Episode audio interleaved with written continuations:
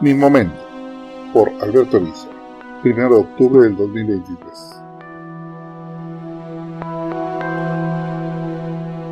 Los protocolos son una de las cosas más engorrosas que he conocido. Fue una de las más desagradables sorpresas al conseguir nuestro partido el poder. Pensé que al llegar al máximo nivel de gobierno, mi trabajo sería de gran estadista. No en balde había sacrificado tanto para apoyar a este torpe candidato, construido a la medida de nuestras necesidades. No obstante, pasé dos días en largas sesiones aprendiendo y ajustando la forma de proceder ante cualquier acontecimiento imaginable. Esta proeza fue un trabajo de más de una década cuidando cada detalle de ese torpe personaje, adiestrado cual mono para contestar, comportarse y mantener su silencio donde debía. Un logro construido a carretadas de dinero para que nos dejara conducir su carrera y tener hoy esta aplastante mayoría que nos entregó el premio mayor. Me ha correspondido en este largo recorrido ser la nana de nuestro candidato. Soy al que le tocó meter el cuerpo y cargar las culpas, el enfrentar las balas de los medios, los ataques de la competencia y los encontronazos y emboscadas de los otros partidos, sin olvidar las tradiciones de los amigos, que siempre son golpes bajos. El iluso al tomar el poder pensó que ya no me necesitaba. No tardó dos días en que me buscara casi llorando. Está claro que entendió su función. Él solo era una cara, un rostro que debía seguir haciendo lo que pensó era su vocación, actuar. Yo, por mi parte, lo seguiría manejando como marioneta, la mayor parte piensa que el éxito es tener un título pomposo y estar a la cabecera de la mesa. Pobres ingenuos. El éxito es estar en mi lugar, discreto, casi escondido, pero manejando esa droga tan adictiva, el poder. Inicio mi día como cualquier otro. Eso de los fines de semana es solo una vieja anécdota que solo representa días para los ajustes finos en mis mil líneas de consideraciones para aumentar mi poder. Me doy el lujo de estar listo a las 6 de la mañana, una hora más de mi escaso sueño, que es mi regalo personal. El teléfono, lleno de mensajes que permanentemente me mantienen al tanto de lo que pase de frontera a frontera, está en un marcador casi llegando a las cuatro cifras. Esa será mi diversión durante el desayuno. Soy persona de hábitos. Cualquier variación me costará el trabajo el que me falle en el menor detalle. Mi plato de fruta, también traídas del sureste, las galletas del norte. El fin de semana me doy el gusto de desayunar carne seca y con huevo, en la salsa de molcajete que tanto me gusta. El café de olla a la temperatura ideal y los panes recién salidos del horno hacen mi momento de soledad matutina mi más preciado instante de la jornada. Voy terminando el primer bocado y un sonido desagradable y apremiante sale del móvil. Alguna aplicación que interrumpe mi labor de ponerme al día en la lectura y hago de los mil temas que me competen, proyectados en el televisor para mi estudio. La pantalla oculta como grosero apremio mi lectura. Los ajustes a mis ganancias en el proyecto de una obra se suspenden por las grandes letras rojas con la palabra Código Águila. Código Águila. Mi enojo por el cambio de mi rutina me nubla la mente un momento. Entonces viene a mi mente ese odioso militar que pasó más tiempo del que hubiera querido, indicándome el procedimiento ante cualquier protocolo. Sí, esa denominación era importante. De hecho, es el protocolo más importante. Pero no me viene a la mente cuál de todas las variaciones era esta. Más de 15 códigos, cada uno con variaciones en colores que iban de acuerdo a la importancia, desde la blanca hasta la roja. La diferencia en cada caso era grande. Aún con la nube roja por bien ojo en mi mente, Presiono la pantalla del aparato. Eso me expondrá de qué se trata, y en su caso, averiguaré cómo atender el tema. Alerta. Este no es un mensaje de prueba.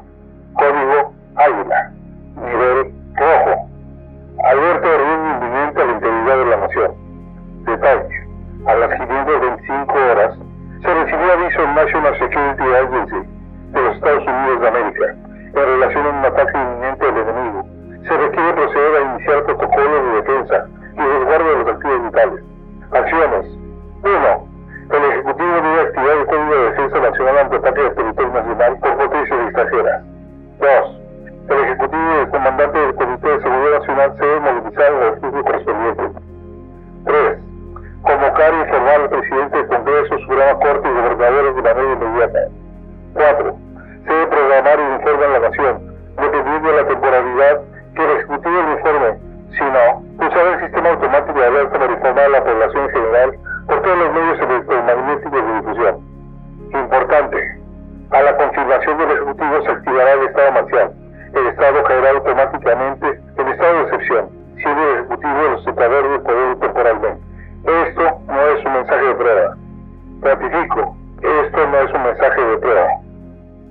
Leí el comunicado y en realidad no entendí su significado. De alguna manera las letras rojas seguían ocupando mi mente enojada. Cuando volví a repasar las líneas, me vino un atronador entendimiento. Esto era algo realmente grave. Tomé el teléfono y quedó claro que la situación era crítica y las cosas ya estaban en movimiento. La única línea disponible era la de Seguridad Nacional. De inmediato, llamé al encargado de la seguridad del Ejecutivo. Me contestó antes del primer llamado, y después de esperar a que usara mi código de seguridad, galimatías de palabras sin sentido, me informó. Estamos con el Águila, y en tránsito al transporte aéreo. Se ha negado a activar el protocolo hasta hablar con usted. Lo comunico. No terminaba de escuchar, cuando sin tocar la puerta entraron los agentes que me cuidaban, para sin pedir permiso, tomarme de las axilas y conducirme al automóvil que habían llevado hasta el porche mismo. Yo, con el teléfono en el oído, me dejé llevar sin conciencia que caminaba. Todos me están presionando con que debo dar los códigos de la tarjeta que me dieron. Me han dicho que se está dando un ataque con misiles nucleares. Dicen que los gringos nos avisaron. Parece que no pueden hacer nada para evitarlo. No, no sé qué hacer. Al escucharlo, no pude evitar pensar que su voz era más propia de un adolescente que del presidente. Haz lo que te piden. Deja de comportarte como un niño pequeño. Ya me llevan. No sé a dónde, pero seguro llegaré pronto. Dale los códigos al general. Pónmelo al teléfono. Aquí el general Benítez. Se escuchó la voz firme del hombre que estaba a cargo de cuidar al presidente. Claro, escogido por mí y cultivado con adecuados montos de dinero para estar siempre a mis órdenes. Tome la tarjeta, ya le dije que te la diera y activa las cosas. Tú sabes mejor que nosotros lo que se debe hacer. Cualquier duda, no pierdas tiempo y llámame. A mí ya me llevan a algún lugar. Le dije con la eficiencia que siempre me había caracterizado. Entendido. Procedo. Cambio fuera. La conducción era caótica. En la prisa, no me di cuenta de que venía apenas con los pantalones de pijama y descalzo. Sin tener que pedirlo, el hombre que ocupaba el asiento copiloto me indicó una maleta debajo del asiento frente a mí. Lo abrí y encontré un atuendo completo. Algo incómodo me vestí y arreglé lo mejor posible. Entre los bamboleos y vueltas a alta velocidad, mi mente comenzaba a digerir los eventos. Una amenaza nuclear. Sabía que ese riesgo siempre existía, más siendo socios estratégicos del gigante del norte. Pero aún en el peor de los casos, poco teníamos que ver con la bélica vida del país vecino. Por un momento lo pensé y era lógico que nos atacaran. Yo lo habría hecho. Si querías acabar con el gigante de al lado, debes acabar con cualquier fuente de suministros. Y eso éramos nosotros. El ruido del mensaje me hizo voltear a atender la pantalla del teléfono, dejando ver una nota que le dio veracidad a todo lo que sucedía. Confirmado ataque defensivo para interceptar posibles objetos con destino a Norteamérica. Certificados de 26 misiles con destino a 8 ciudades del territorio nacional. Se confirma contraataque destinos norteamericanos y al lado de su proceso. Iniciar protocolo de evento nuclear inminente. Tiempo de arribo, 95 minutos. Sin esperar a que se abrieran las puertas del hangar militar, el vehículo entró a la instalación golpeando la puerta medio abrir. Un helicóptero ya estaba listo para despegar, dejándome la camioneta a escasos metros de las peligrosas aspas. ¡Confirmado! El águila y su familia están en tránsito a refugio. El alto mando de seguridad está aún siendo recolectado. Otro pájaro los esperará. ¿Quiere que esperemos a su familia? Mi familia. Se refería a esa actriz, que aceptó casarse conmigo cuando aún buscaba cómo adentrarme en el poder. Un acuerdo de convivencia de dos partes, donde solo en eventos sociales y diplomáticos convivían. Los dos niños que pasaban por mis hijos eran producto de algunos de sus amantes del medio de la farándula, por lo que en realidad no me interesaba su destino. ¡No! ¡Procedamos al refugio! Debo encontrarme cuanto antes con el presidente. Grité, para ser escuchado debajo del ruido de las aspas giratorias. Al abordar, me tomé de frente con el asistente del presidente, aún vestida en ropa de cama. Me llamó la atención que no hubiera dormido con su amante, o sea, el mandatario. Pero dejé pasar el tema. Solo aproveché para repasar la belleza de esa mujer que tanto dinero me había costado comprar y convertirla en una pieza más de la maquinaria necesaria para extender mi poder. En el fondo del asiento, como queriendo esconderse, se encontraba Jiménez, el encargado de Hacienda, un contador eficiente y confiable que no servía de nada si no se trataba de dinero. A él lo rescató un gobernador que entendió la grandeza de la mente financiera de ese hombre, que podría convertir un desfalco en una cuenta pública impecable. La aeronave que pretendía llevar 12 pasajeros apenas llegaba a 6. El asistente insignificante del hombre del dinero y el encargado del medio ambiente completaban los pocos espacios. El ruido era atronador pese a los mullidos audífonos. Tomando de sorpresa se escuchó la voz del piloto. Confirmo, no esperamos a nadie más. ¿Es correcto? Afirmativo. Vámonos cuanto antes. La nave no esperó autorización alguna. A toda potencia tomó altura y adquirió velocidad. El ver a los pequeños seres deambulando abajo, iniciando sus insignificantes actividades de la vida cotidiana, por un momento me generó algo de compasión, pero no tanta como para buscar mi mente. Ahora lo importante era llegar al refugio. El viaje, que nos llevaría a un refugio militar colocado del lado oeste del volcán Tepetl o Pico de Orizaba, un lugar clasificado del que pocos sabían. Aún entre los propios bandos militares, eran solo unos cuantos quienes tenían el nivel de seguridad para conocerlo. El viaje a velocidad máxima del aparato debería tomar una media hora, por lo que confiaba llegar antes de que los misiles se alcanzaran tierra. En ese momento, se me ocurrió el hacer pública la alerta pero pensé un momento, el derecho a estar informado de cómo sería el fin de millones de personas contra la segura desbandada de histeria previa sonaba como una broma cruel. Seguro los ingenuos comprarían la leyenda urbana de que los túneles del sistema de metro eran refugios nucleares y se matarían por entrar. No, no valía la pena ese escenario. Mejor que la gente muriera sin saberlo. La eutanasia masiva era la mejor opción. Cuando el aparato llegó a la explanada apenas visible, otros dos helicópteros estaban ya dispuestos a retomar el aire. Apenas se acercaba al suelo, la puerta se abrió y apresuraron nuestro descenso. Sin consideración de quién era, me empujaron corriendo una puerta mental de un considerable peso. Tras recorrer un largo pasillo, tenuemente iluminado, llegué a un elevador de mundo acabado que me esperaba. Los cinco pasajeros y un par de familias que no conocía fuimos apretujados en el interior. El soldado al lado de los controles solo atinó a decir: Sosténganse, que esto no es un elevador de un centro comercial. Dijo esto accionando una palanca que nos hizo sentir que el piso se caía. La rápida bajada del aparato me hizo trastabillar, por lo que unos a otros nos sujetamos, sintiendo vértigo a la caída. Tras un tiempo que pareció eterno, la presión de nuestros pies nos hizo sentir que disminuía la velocidad de caída. Los llantos de un niño de brazos hicieron descubrir a la madre, seguramente aún lactando el pequeño. Las puertas abrieron y pude ver un largo túnel iluminado con lámparas de neón, en un pasillo tan largo que no le veía el fin. Solo algunos civiles en medio uniformados que corrían como hormigas. A mí y a los ministros nos llevaron por el brazo un salón amplio y con una enorme mesa al centro. El presidente despeinado y con cara de pavor se hacía un ovillo en un sillón en la cabecera.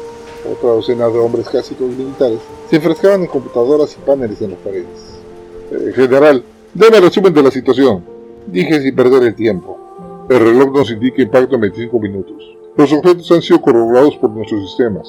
12 ojivas con destino a la capital y ciudades circundantes dos a cada uno de los tres principales metrópolis del norte y dos más dirigidas a la península de Yucatán. Intentaremos un desesperado plan de interceptar al vuelo de los misiles. Nuestros aviones ya están en rumbo de intercepción. En el mejor de los casos, lograremos disminuir un 50% la fuerza del impacto. ¿Se ha emitido algún comunicado a la población? Los portales digitales han retransmitido el mensaje de emergencia norteamericano. Los disturbios ya son imparables. No hemos querido extraer recursos de contenerlos. No vemos el objeto de arriesgar a más bajas. El personal ha sido confinado en los refugios disponibles. Pocos podrán soportar el impacto. Podemos hacer el esfuerzo por sobrevivir. Emite el anuncio en nuestro sistema. A estas alturas, ya más daño no podremos hacer. Conecta a los gobernadores y al Congreso de inmediato. Están conectados en su mayoría. Solo esperan que le den la indicación para que entre el presidente. La voz a mis espaldas me dejó claro quién se encargaba de las comunicaciones. Conéctelos. Como verá el presidente no está en condiciones de atender dije viendo las lágrimas de terror que se le escapaban al presidente de su rostro escondido. Conexión lista, me informó el militar. Señores, estamos ante lo que nunca pensamos. Se ha iniciado un combate nuclear y somos una parte de los afectados por nuestra cercanía al país del norte. Tenemos poco tiempo, 22 minutos. La presidencia no puede dar más indicaciones que pedirles que tomen todas las precauciones posibles para refugiarse. Tras las detonaciones, tomará por lo menos 24 horas poder establecer contacto Procuren sobrevivir y haremos un plan para contingencia en ese plazo. Dios los proteja. Presidencia, fuera. No valía la pena cerrar el mensaje. Al fin de cuentas, no podemos hacer ya nada. El silencio que siguió fue tan denso que sentí que me sofocaba. Instalen al presidente en algún lugar cómodo. Mientras tanto, repasemos la situación. Dije procurando que la ocupación me hiciera corto el tiempo al inevitable embate que no tardé en llegar. En resumen, todo se presentó de forma tan repentina que perderíamos a casi todos los miembros del gabinete. Solo los presentes y los presidentes de la Corte y Congreso venían en camino, en una desesperada carrera por llegar antes del impacto. Las puertas del refugio se cerrarían sin excepción cuatro minutos antes del momento calculado, el tiempo necesario para que la última persona llegara a ese nivel de seguridad cubierto por más de 200 metros de roca alcancé a solicitar a los gobernadores de las zonas con menos riesgo a ser afectados que se coordinaran para prestar ayuda. El inventario de sitios seguros era muy limitado y solo algunos podían llegar a ellos. Apenas llegábamos al segundo año de mandato y el puesto me había salvado de lo que estaba por llegar. El monitor logró ver a las casi dos docenas de últimos arribados corriendo a las puertas. No iba a la mitad cuando ya se iniciaba su cierre. Los pilotos atrasados en lo que se liberaban del equipo corrían con desesperación tratando de llegar, pero fue muy tarde. Solo pude imaginar las maldiciones que lanzaban a la pantalla. Era como si me hablaran a mí personalmente. Nadie tenía idea de lo que vendría. Ni siquiera los expertos en protocolo lo sabían con certeza. Por seguridad, y esperando un choque electromagnético, quedamos en la más absoluta oscuridad. Ningún electrónico cerraba un circuito. Así tendríamos oportunidad tras el estallido. La oscuridad absoluta solo era atravesada por los rezos y lágrimas que estoy seguro hasta el general entonaba.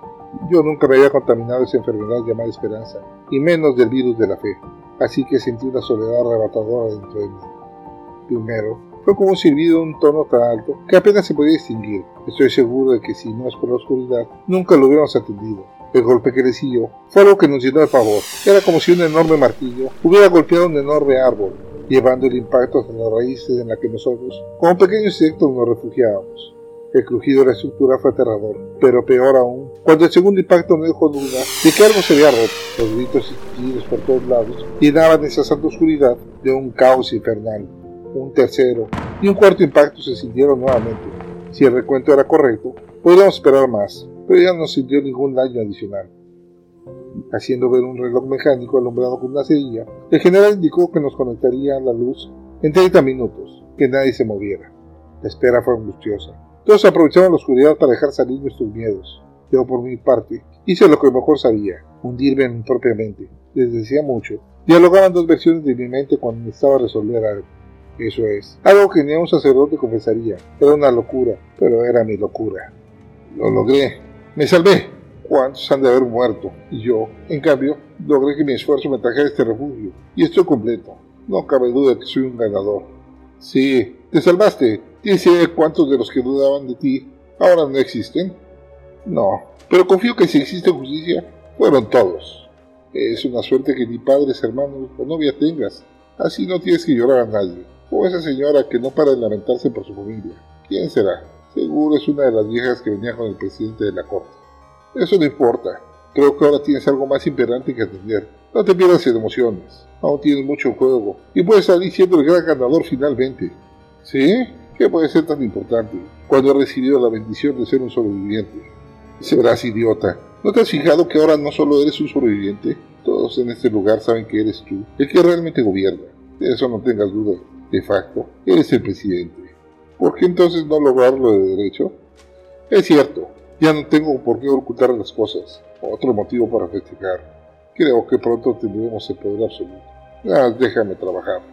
Tras dormitar un rato, pues entre la oscuridad y el silencio del lugar, nadie se atrevía a formular una palabra. La incertidumbre era tal que nadie podía poner en palabras la abrumadora realidad que significaba la muerte de millones y que por casualidad no había podido refugiarse como ellos. El sonido electrónico de los paneles sorprendió a todos. La escasa luz emitida por los pequeños focos daba la impresión de ser reflectores. Cuando las pantallas cobraron vida, brindaron un desolador panorama. Un grupo de refugiados, algunos en ropas de cama mal arregladas, todos con ojeras, como si hubieran pasado noches sin dormir, ojos hinchados y rojos, una colección de ojos dubitativos que no lograban mirar a otro. Se ha restablecido la corriente eléctrica. El generador que aprovecha uno de los subterráneos no fue afectado en lo más mínimo dijo el general que parecía en todo ese tiempo no se hubiera movido de su lugar. ¿Tenemos alguna noticia del exterior? Ninguna. Hasta ahora las comunicaciones no existen. De acuerdo a los modelos, no habrá capacidad de transmisión hasta dentro de 24 horas con suerte. Bueno, pues tenemos que ir viendo cómo pasarla lo menos mal.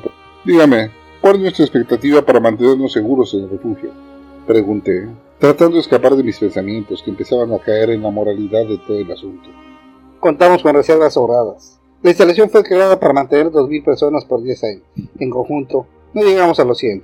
Así que por alimento, aire, agua o electricidad, estamos sobrados. Dictaminó un hombre que no se separaba de un ordenador que estudiaba detenidamente. ¿Existe algún modo de saber qué pasa en la superficie?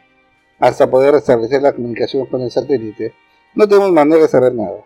Las cámaras al exterior no han sido restablecidas. Temo que pudieran haberse dañado o bien la interferencia electromagnética no permitirá que se conecte. Estaré monitoreándolas y le informaré del primer cambio. De igual manera, ya he restablecido el rastreador de frecuencias de ondas radiales. Apenas tengamos algo, se lo haré saber.